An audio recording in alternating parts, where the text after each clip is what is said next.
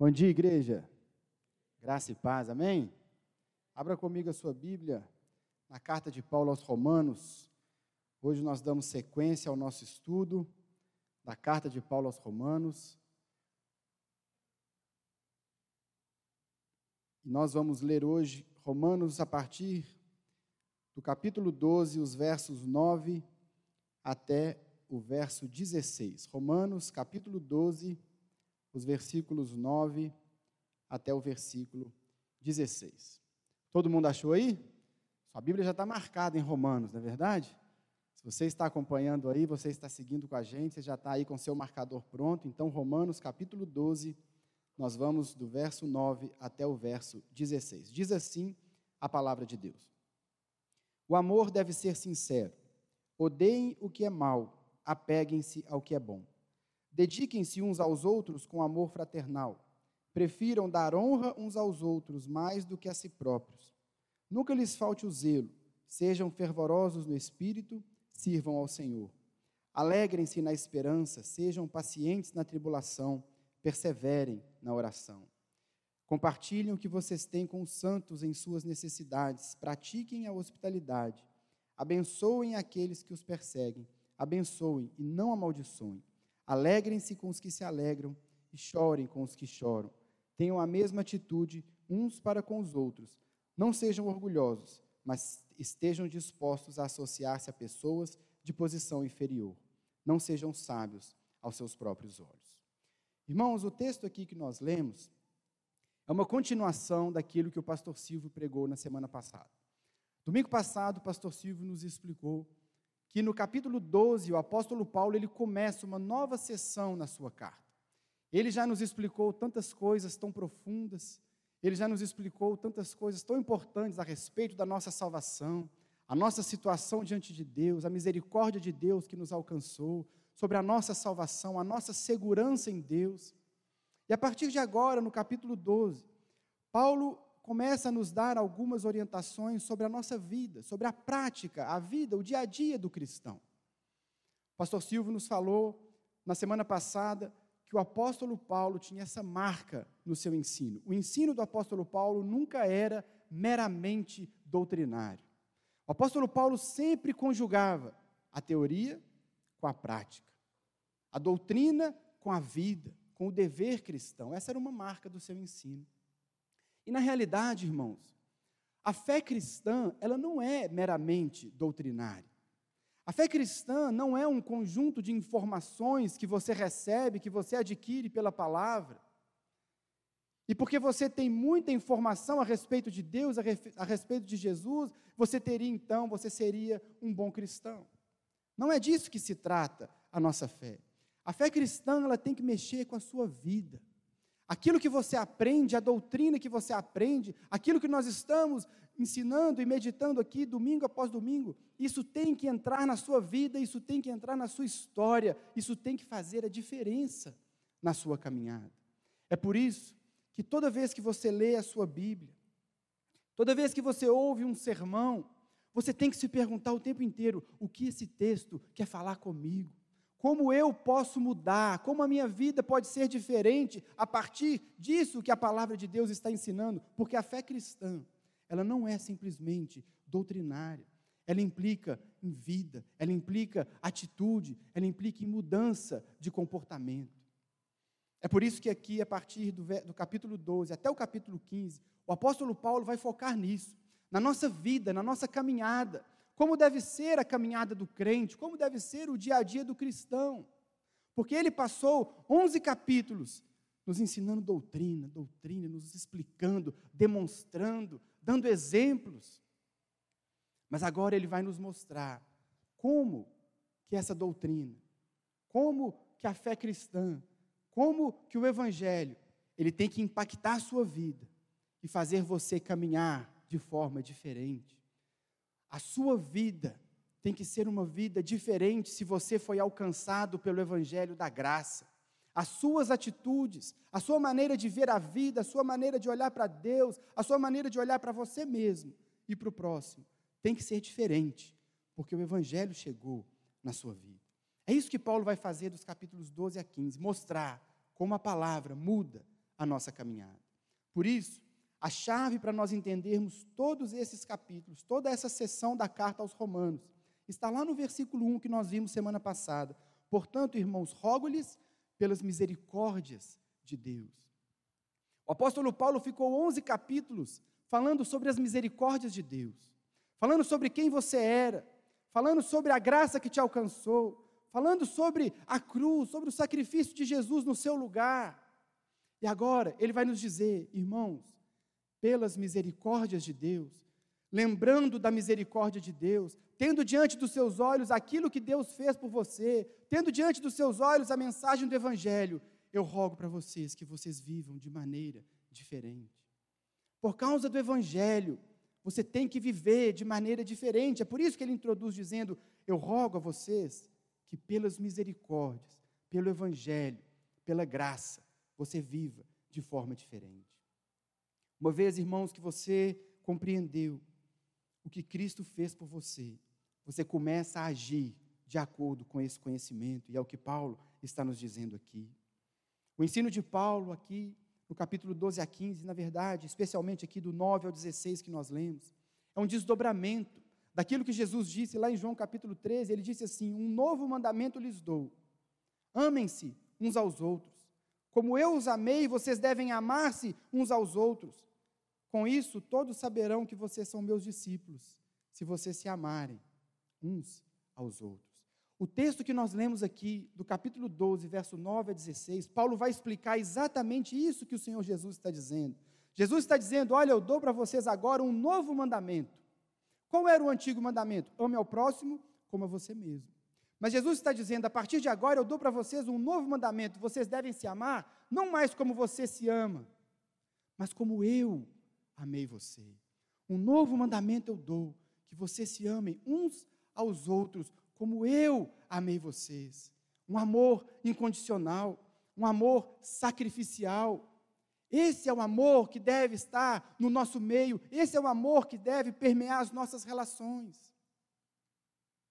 Porque se nós nos amarmos assim, o Senhor Jesus disse, com isso, todos saberão que vocês são os meus discípulos, se vocês se amarem com o mesmo amor que eu amei vocês. Então, Paulo, aqui no versículo 9 até o versículo 16, ele está nos ensinando isso. E ele vai nos dizer sete formas pelas quais nós podemos amar uns aos outros com o mesmo amor de Jesus. O mesmo amor que nós, tendo em mente, lá no versículo 1, pelas misericórdias de Deus, pela compreensão do Evangelho, por aquilo que ele fez por nós. Paulo vai dizer: vocês devem se amar dessa maneira, versículo 9 a 16, que é isso que nós vamos ver. Esse é, meus irmãos, o novo padrão que Deus tem para a sua igreja. Um novo padrão de amor, um novo padrão de relacionamento. Não é mais como era no mundo, não é mais como éramos antes de sermos alcançados pelo Evangelho. Existe um novo padrão. E Paulo vai nos mostrar, nesses versículos, sete formas como nós manifestamos o amor de Deus, como nós amamos uns aos outros, como Cristo nos amou. Ele começa então a primeira forma, como nós manifestamos esse amor, está lá no versículo 9 ele diz: o amor deve ser sincero. A primeira forma como nós manifestamos o amor de Deus, o amor de Cristo uns pelos outros, é amando sinceramente. Essa palavra, sinceramente, ela significa, literalmente, sem hipocrisia. O amor deve ser sem hipocrisia. Essa palavra hipócrita, ela vem do grego, e ela significa simplesmente ator ela tem esse contexto de ator. Eram os atores, os hipócritas eram os atores daquela época. Os atores que apresentavam peças teatrais. Quem é um ator? Um ator é uma pessoa que vive como outra pessoa. O ator é uma pessoa que se veste de uma maneira que ele não queria se vestir. É uma pessoa que fala aquilo que não necessariamente ele pensa. Ele, ele veste outra pessoa, ele veste uma outra realidade. Esse era o hipócrita, esse é o ator. Então, Paulo está dizendo aqui: entre vocês o amor deve ser sem hipocrisia. O amor deve ser sincero. Irmãos, no nosso meio não tem espaço para um amor falso, para um amor hipócrita. No nosso meio não tem espaço para aquele abraço que diz assim: ah, irmão, que saudade de você. E lá no fundo pensando assim: seu mala, não queria te ver hoje. Não tem espaço. No nosso meio, não. Porque no nosso meio, o amor ele tem que ser sincero. Ele tem que ser transparente, ele tem que ser verdadeiro. Esse amor verdadeiro um pelo outro, ele tem que ter espaço, inclusive, para confrontar o problema, para confrontar o pecado, porque o amor entre nós, ele tem que ser sem hipocrisia, ele tem que ser sincero. O crente ama o seu irmão, sinceramente, sem falsidade. Mas aí você pode se perguntar assim, mas pastor, como que eu posso amar alguém da igreja, sinceramente? Às vezes a pessoa que eu não tenho nem afinidade com ela, às vezes eu não tenho nem assim, não tenho, não tenho nada em comum, como que eu vou amar essa pessoa, sinceramente? A resposta para essa pergunta e para todas as outras que vamos fazer aqui é o Evangelho.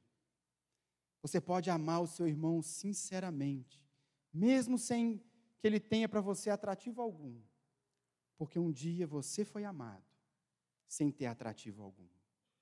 Um dia o Senhor Jesus olhou para mim e para você e ele não encontrou mérito algum, mas ele decidiu nos amar, ele escolheu nos amar, foi uma decisão que ele tomou, e se ele pôde me amar, mesmo eu não tendo méritos, mesmo eu não tendo nada de bom para oferecer para ele, eu posso amar o meu irmão, que não tem nada para me oferecer, que não tem atrativo algum. Eu posso amá-lo porque eu fui alcançado pela mensagem do Evangelho, pelas misericórdias de Deus. Amem-se uns aos outros com amor sincero. Ame o seu irmão de todo o seu coração. Só o crente, só o crente consegue fazer isso porque ele foi alcançado por um amor sincero, mesmo sem ter nada para oferecer. Mas Paulo continua dizendo: o amor tem que ser sincero, mas não basta sinceridade, tem que ter também discernimento. Por isso que ele diz na sequência do verso 9: o amor deve ser sincero, odeiem o que é mal, apeguem-se ao que é bom. Sabe, irmãos, quando nós amamos sinceramente uma pessoa, esse amor ele pode distorcer um pouco a nossa visão de bem e de mal. Quando nós amamos sinceramente uma pessoa, nós temos assim lá no fundo uma tendência de passar a mão na cabeça da pessoa, de proteger essa pessoa. Ah, eu, eu amo tanto essa pessoa que não, não tem problema não, não tem problema. Um pastor que ama muito as suas ovelhas, ele tem que tomar cuidado para ele não acabar passando a mão na cabeça com relação a algumas práticas erradas. Porque o amor sincero, se ele não tiver discernimento, é isso que ele vai fazer. Muitas vezes a gente prefere dar assim um, um prazer emocional para a pessoa, não está tudo bem, do que confrontar, do que mostrar o erro. Mas o que Paulo está dizendo é que o nosso amor ele tem que ser sincero, mas ele tem discernimento. Nós odiamos o que é mal e nos apegamos ao que é bom. Por isso, irmãos, o nosso meio, o nosso amor um pelos outros, uns pelos outros, ele é sincero, mas ele confronta o erro. É um amor que está apegado à verdade. Odeiem o que é mal. O que está errado, está errado. Se o meu irmão não gostar do que eu vou falar, eu amo a si mesmo, eu falo a si mesmo. Com amor, com graça, querendo bem, querendo melhorar, porque o nosso amor sincero, ele também é um amor que tem que ter discernimento. Se na vida do meu irmão tem algo que o destrói, se há pecado, se há o erro, o meu papel, amando sinceramente esse irmão, é chegar perto dele e ajudá-lo a ser mais parecido com Jesus. O amor tem que ser sincero e sinceridade com discernimento. A segunda forma como nós amamos e manifestamos o amor de Deus uns pelos outros é colocando o outro em primeiro lugar. Versículo 10. Dediquem-se uns aos outros com amor fraternal. Prefiram dar honra aos outros mais do que a si próprios. Irmãos, no mundo, a lição é uma só. Você merece ser feliz. Lá no mundo, o que importa é você. Você é o centro. Você tem que estar satisfeito. Você tem que estar feliz. Tudo gira em torno de você. Se não está bom para você, sai daí. Se um relacionamento não te acrescenta nada, pula fora. Mas no reino é diferente. Na igreja é diferente. Na igreja não é assim que funciona. Na igreja, o outro, o meu irmão, vem em primeiro lugar. É por isso que Paulo diz: dediquem-se uns aos outros, gaste tempo com seu irmão, gaste dinheiro com seu irmão, gaste vida com seu irmão, ouça o que seu irmão tem a dizer, dedique-se a ele, saia do centro, coloque o seu irmão no centro, pare um pouco para ouvir o que ele tem para te dizer. Considere os problemas dele, considere as opiniões dele, considere as lutas dele. Dedique-se, empenhe-se no seu irmão, na vida dele, na história dele, na realidade dele. Dedique-se a ele.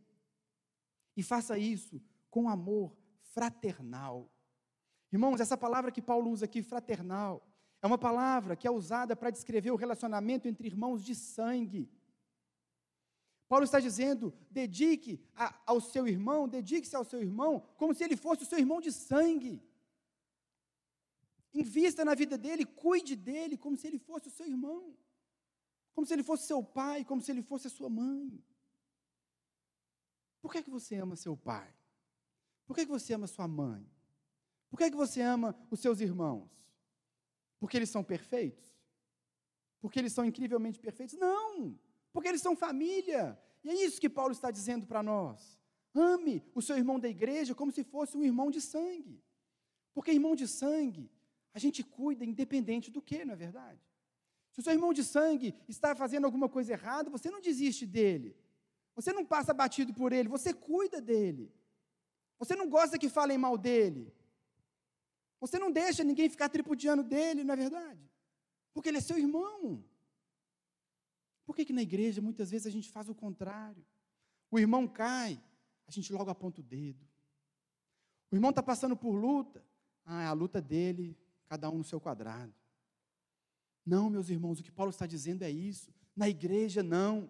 Nós vamos manifestar o amor de Cristo, o mesmo amor que nos alcançou, quando eu me dedicar ao meu irmão como se ele fosse o meu irmão de sangue, minha família.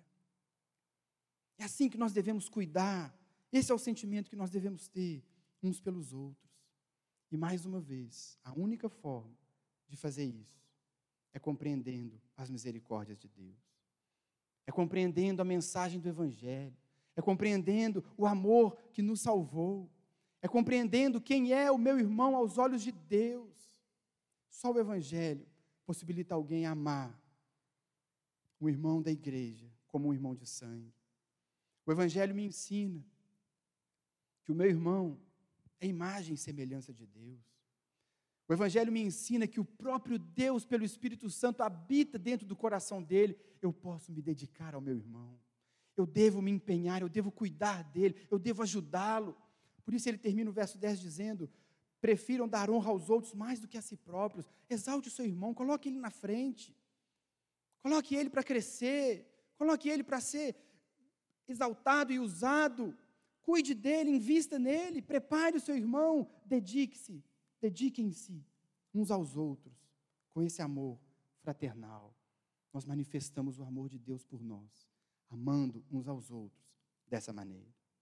Terceiro lugar, como nós manifestamos o amor de Deus, é pelo serviço, pela paixão no serviço ministerial.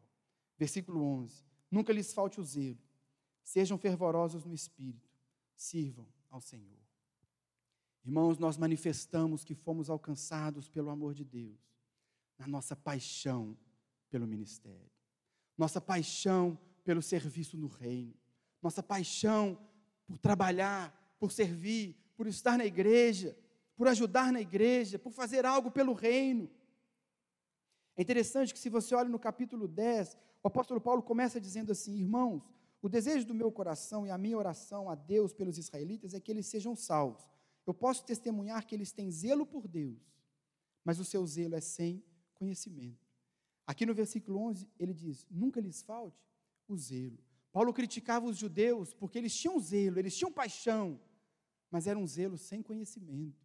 Agora, Paulo está nos ensinando o contrário: você tem o conhecimento, agora você tem que ter zelo, agora você tem que ter paixão, agora você tem que se envolver, agora você tem que se entregar. Trabalhe, envolva-se. Você manifesta, meu irmão, que você foi alcançado por esse amor incondicional quando você serve, quando você trabalha, quando você se envolve com a sua igreja local, com a sua comunidade, quando você se envolve no reino. Irmãos, nenhum de nós aqui tem chamado para ser cliente da igreja. Nenhum de nós aqui tem o chamado para ser espectador do culto. Todos nós aqui somos chamados para trabalhar, para servir, com o seu dom, da sua maneira, naquilo que você faz, naquilo que você sabe fazer. Você é chamado para trabalhar no reino. E nós fazemos isso com paixão, com entusiasmo. É isso que Paulo está dizendo. Nunca falte o zelo, sejam fervorosos no espírito, sirvam ao Senhor. Vamos fazer isso juntos. Vamos servir a Deus aqui dentro, vamos trabalhar. Irmão, existe um dom, existe uma habilidade que só você tem aqui dentro. Existe algo que só você consegue fazer e que nós queremos que você faça para que o reino seja fortalecido, para que o reino seja expandido. Com zelo, com paixão, cuidando uns dos outros, edificando a igreja, edificando o reino. Porque, em última instância, irmãos, quando nós cuidamos do reino e trabalhamos no reino, nós estamos cuidando uns dos outros, colocando o dom a serviço do meu irmão. Aquilo que eu sei fazer, abençoa o meu irmão. Nós manifestamos esse amor de Deus quando nós servimos com paixão na casa de Deus. Quarto lugar, nós manifestamos o amor de Deus pela confiança inabalável no Senhor. Verso 12: Alegrem-se na esperança, sejam pacientes na tribulação, persevere na oração. Irmãos, as pessoas hoje, a nossa geração, a nossa sociedade, é uma sociedade ansiosa, é uma sociedade inquieta, é uma sociedade que não tem razão de viver, que não encontra propósito para a sua vida. A vida é dura, os dias são difíceis, as pessoas estão apavoradas lá fora. Mas o que Paulo está nos dizendo aqui, que nós que fomos alcançados pelo amor de Deus, nos alegramos na esperança. Nós nos alegramos, só o crente consegue fazer isso. Aquele que foi alcançado pelo Evangelho, ele se alegra na esperança. Mesmo em dias difíceis, ele se alegra porque ele tem esperança. Que esperança é essa? A esperança de que um dia nós estaremos com Ele. A esperança de que um dia nós o veremos face a face. A esperança de que um dia nós estaremos num lugar onde não haverá mais morte, não haverá mais dor, não haverá mais doença, não haverá mais sofrimento. Esse dia vai chegar. Por isso, mesmo no dia mau, mesmo no dia difícil, o crente manifesta ao mundo o amor de Deus, porque ele se alegra na esperança. O mesmo Deus que veio e que morreu e que manifestou misericórdia por mim e por você, ele virá pessoalmente te buscar. Nós estaremos com ele, por isso nós nos alegramos. Por isso nós perseveramos, nós somos pacientes na tribulação. Perseveramos na oração. Irmão, se está difícil, se está sofrendo, tenha paciência, Ele está cuidando de você. Os dias são difíceis, os dias são tumultuados, as coisas estão confusas, mas o crente está paciente, porque ele confia no Senhor. Ele está cuidando de nós, lançamos sobre Ele toda a nossa ansiedade, porque Ele tem cuidado de nós. Só quem foi alcançado por esse amor consegue ter paciência na tribulação. E perseverantes na oração, orando em todo o tempo, orando em todo o tempo, entregando a Deus as nossas angústias, a nossa dor, o nosso sofrimento. Nós nos alegramos sempre na esperança e somos pacientes na tribulação. Pelas misericórdias de Deus, nós conseguimos fazer isso. Quinto lugar, nós manifestamos o amor de Deus uns pelos outros manifestamos que fomos alcançados através da nossa generosidade. Verso 13: Compartilhem o que vocês têm com os santos em suas necessidades, pratiquem a hospitalidade. Meu irmão, se o Evangelho te libertou, o dinheiro não te prende mais. Se o Evangelho alcançou você, você pode investir o seu dinheiro na vida do seu irmão. A sua confiança não está mais no seu dinheiro e no que o dinheiro pode comprar para você. A sua confiança está no Senhor. Portanto, se hoje você vê um irmão você vê alguém da igreja que está passando uma necessidade, abra sua carteira, meu irmão. Abençoe. Abençoe com aquilo que Deus te deu. Se Deus deu mais para você do que deu para o seu irmão, compartilhe com ele. Abençoe a vida dele. Coloque o seu irmão em primeiro lugar. Prefira dar honra ao seu irmão. Sirva o seu irmão também com o seu bolso, com a sua carteira, com os seus bens, com os seus recursos. É assim que vive o crente. É assim que vivia a igreja primitiva, você se lembra do texto. O livro de Atos nos dá alguns exemplos disso. Não precisa abrir. Mas lá no final do capítulo 2 do livro de Atos, a palavra diz: Eles se dedicavam ao ensino dos apóstolos e à comunhão, ao partir do pão e às orações. Todos estavam cheios de temor e muitas maravilhas e sinais eram feitos por meio dos apóstolos. Os que criam tinham mantinham-se unidos e tinham tudo em comum, vendendo suas propriedades e bens, distribuíam a cada um conforme as suas necessidades. Mais à frente, no, no capítulo 4 de Atos, ele diz: Da multidão dos que creram, um meramente o coração. Ninguém considerava unicamente sua coisa alguma que possuísse, mas compartilhava tudo o que tinha. Meu irmão, nós não estamos pedindo aqui para você vender tudo e dar para a igreja, não, nada disso. O que eu quero que você entenda é que a igreja primitiva, entendendo aquilo que Jesus fez por ele, ele não se preocupava mais com essas coisas, isso deixou de ser o centro. O dinheiro, os bens, o patrimônio, isso não me prende mais. Se a igreja está precisando, eu posso ajudar. Se o meu irmão está precisando, eu posso abençoar. Meu irmão, não deixe, não deixe que uma oportunidade de servir alguém com seu dinheiro passe batido. Se você vê alguém que está lutando, com dificuldades financeiras e você tem prosperado tanto, seja generoso, abençoe, sirva seu irmão com seu dinheiro, pratique a hospitalidade. Abra sua casa. Abra sua casa. Naquela época, esse contexto era um pouco diferente, porque as pensões e as hospedagens daquela época eram, eram bastante precárias e eram lugares assim mal falados. Então, quando o apóstolo Paulo diz isso aqui, ele tem em mente que a igreja estava em plena expansão, os irmãos precisavam partir para lugares distantes e eles precisavam do apoio uns dos outros. Talvez hoje você não tenha necessidade de hospedar alguém na sua casa, mas você pode abrir a sua casa para ter uma célula.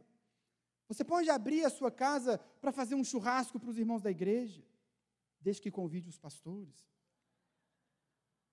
Abra a sua casa. Ah, mas pastor, mais crente Crente bagunça demais, bagunça mesmo, irmão, bagunça mesmo. Mas é sinal que tem gente lá dentro, sinal que tem vida lá dentro, sinal que a igreja se reúne ali dentro.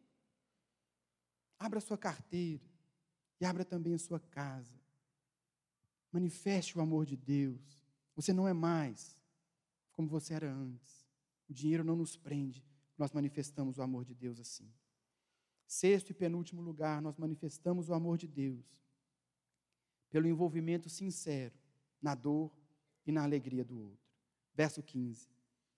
Alegrem-se com os que se alegram e chorem com os que choram. Só o crente consegue fazer isso. Só quem foi alcançado pela mensagem do Evangelho consegue fazer isso. Porque o mundo olha só para si. O mundo olha só para si mesmo. O mundo só está interessado no eu, mas o cristão consegue se envolver com a história do outro, sentir a dor do outro, sentir a alegria do outro, compartilhar a alegria, compartilhar a tristeza.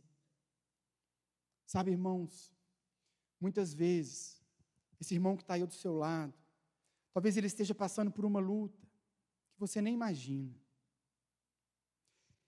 E pode ser, e é muito provável, que o que esse irmão precisa não é de um incrível e sábio conselho pastoral.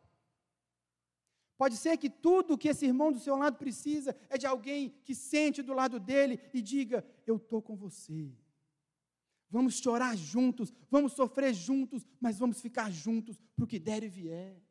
Isso é ser igreja, isso é ser família, isso é considerar o outro, é se dedicar ao outro com amor fraternal. Dá uma olhadinha para o lado, dá uma olhadinha geral assim para essa igreja. Dá uma olhadinha assim para esse povo que Deus reuniu aqui nessa manhã. Irmão, essa é a sua família. Essa é a sua casa, esses são seus irmãos. irmãos que precisam do seu abraço, irmãos que precisam do seu braço estendido, irmãos que precisam que você sente com ele e simplesmente chore com ele. Manifeste o amor de Deus pelo seu irmão, mostrando para ele: não importa o que você está passando, nós vamos passar juntos. Nós vamos viver juntos. A sua dor é a minha dor. A sua luta é a minha luta. Isso é ser igreja. É isso que significa ser uma comunidade. Foi para isso que Deus nos uniu, que Deus nos ajuntou nessa casa, nessa manhã, como Lagoinha Mineirão, para nós cuidarmos uns dos outros e chorarmos uns com os outros. Não deixe a dor do seu irmão passar despercebida. Se você chega num culto como esse, você vê que o irmão está com um semblante mais triste, meu irmão, não vá embora sem conversar com esse irmão. Não perca a oportunidade de dar um abraço e sinceramente dizer para ele: conta comigo. Está aqui meu telefone, liga para mim. Nós somos família, nós somos um só corpo. Deus nos uniu e eu estou com você para o que der e vier. Chore com os que choram. E alegre-se com quem se alegra. Talvez seja até mais difícil, não é? Do que chorar com os que choram. Seu irmão comprou um carro novo, meu irmão, fica feliz. Fica triste, não. Mesmo Deus que deu um carro para ele, pode dar para você também. Fica feliz, irmão, você ganhou um carro novo, Deus te abençoou, glória a Deus, me leve para passear. Fica feliz, porque a alegria do irmão é a minha alegria, e a dor do meu irmão é a minha dor também. Em último lugar, nós manifestamos o amor de Deus, sendo humildes, pela nossa humildade. Verso 16. Tenham a mesma atitude uns para com os outros.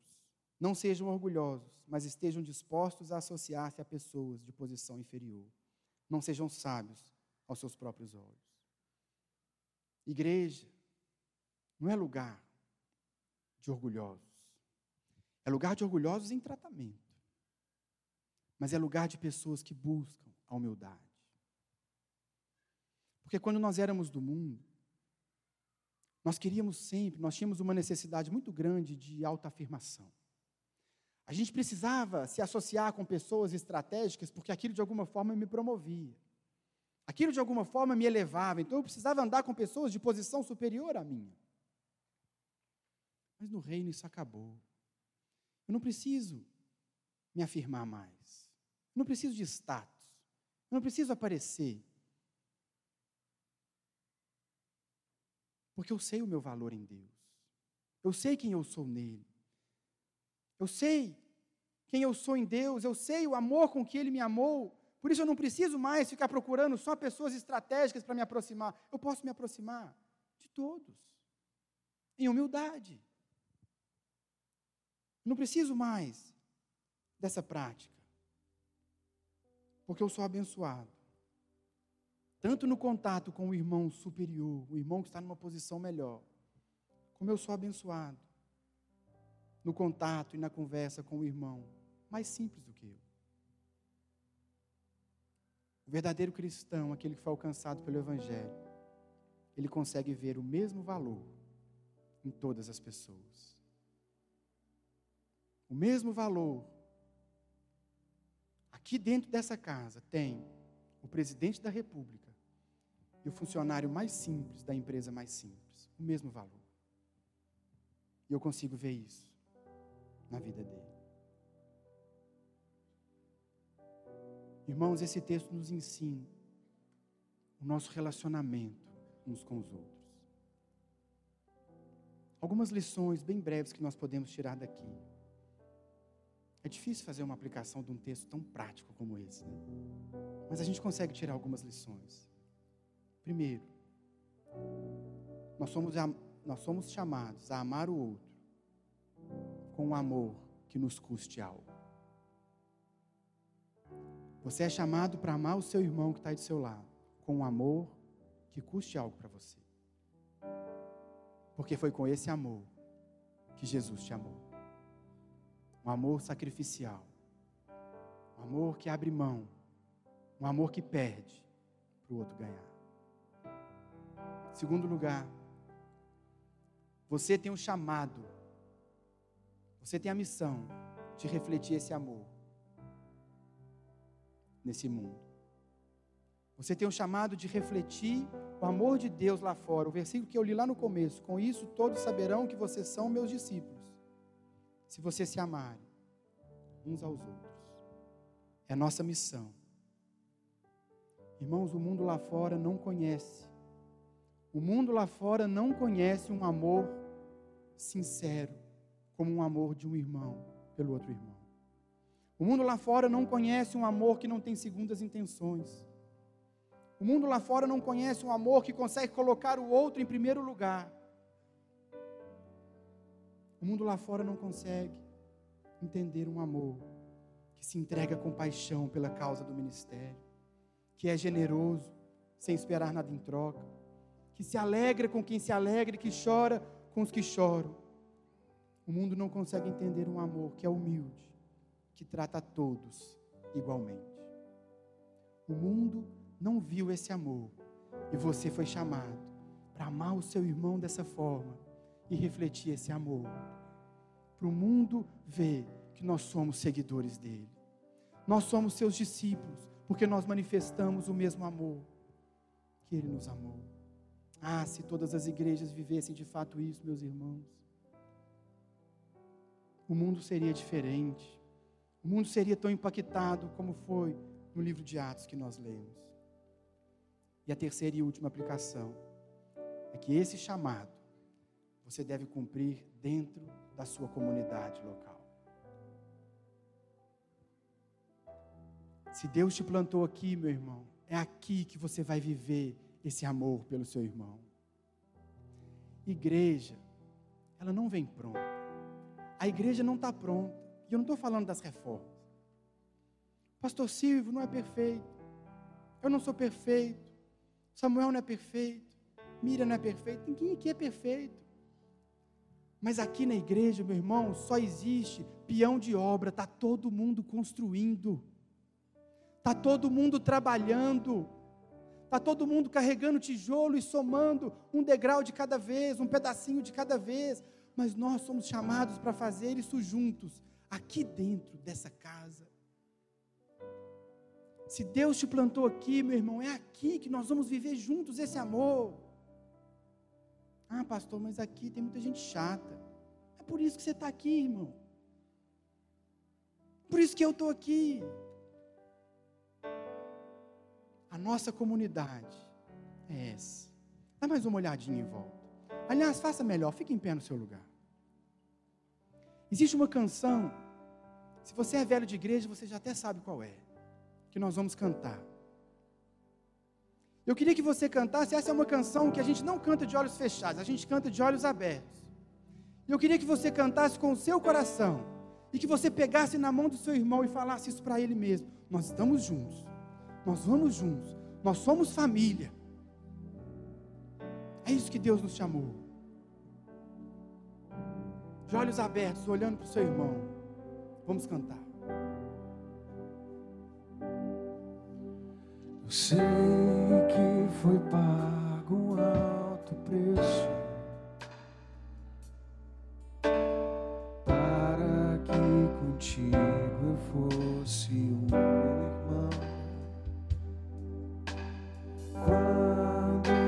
Jesus derramou sua vida, ele pensava em ti. Pensava em ti, pensava em nós. E nos via redimidos por seu sangue,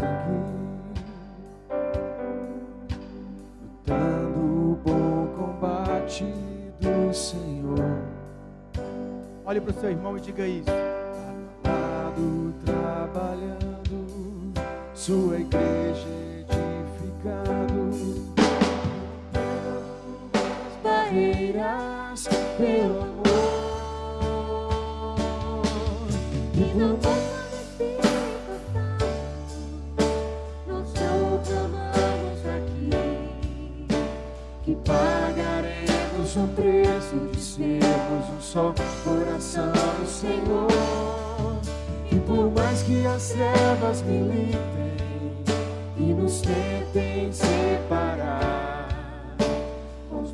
Nossos olhos em Cristo, unidos iremos.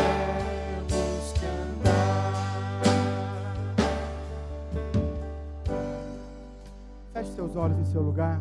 Pai, obrigado, Jesus, porque o Senhor nos constituiu uma família. Eu peço a Deus que o Senhor abra os olhos dos meus irmãos nessa, no- nessa manhã, fazendo com que a gente entenda, Jesus, pelo Teu Espírito Santo, que o Senhor nos plantou aqui nessa casa com um propósito.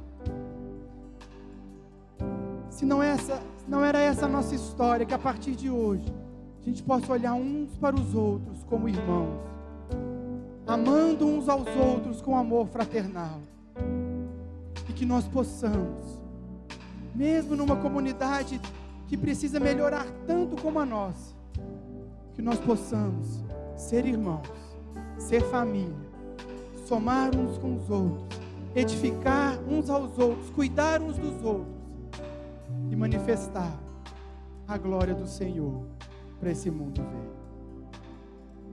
Ainda com os olhos fechados, eu queria te convidar nessa noite. Talvez você nunca entregou a sua vida a Jesus.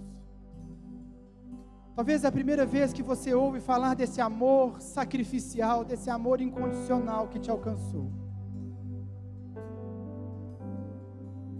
Jesus te convida hoje a entregar sua vida a Ele. Ele morreu por você. Ele tem salvação para você. Ele tem uma família para você. Se há alguém aqui nessa manhã que quer se entregar a Ele, eu queria ver um sinal da sua mão. Dizendo pela primeira vez: Jesus, eu me entrego. Jesus, eu te recebo como meu Senhor e Salvador. Há alguém aqui no nosso meio que quer entregar a vida a Jesus? Se tiver, eu queria ver um sinal bem alto da sua mão, dizendo: Eu quero me entregar a Ele. Se essa é a sua realidade, meu irmão, eu queria conversar com você no final do culto. Queria te dar um abraço e te receber nessa família maravilhosa. Jesus, obrigado por essa palavra nessa manhã. Obrigado por esse trecho que nos ensina que nós somos chamados a viver o amor do Senhor uns pelos outros. Capacita-nos, ó Deus, a viver esse amor. Enche esse amor no nosso coração, derrama sobre nós esse amor e seja glorificado na nossa vida, no nosso ministério e na nossa comunidade. Obrigado, Jesus, porque o Senhor não apenas nos salva, o Senhor não apenas nos perdoa, mas o Senhor nos dá uma família incrível, como essa que está aqui. Louvado seja o teu nome, por essa casa, por essa igreja, em nome de Jesus. Amém, igreja? Então você vai dar um abraço bem forte no seu irmão.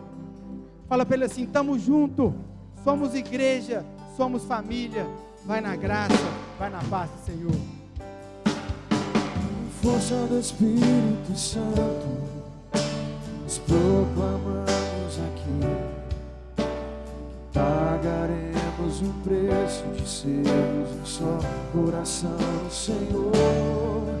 E por mais que as trevas militem e nos tentem separar, nossos olhos em Cristo, unidos iremos cantar.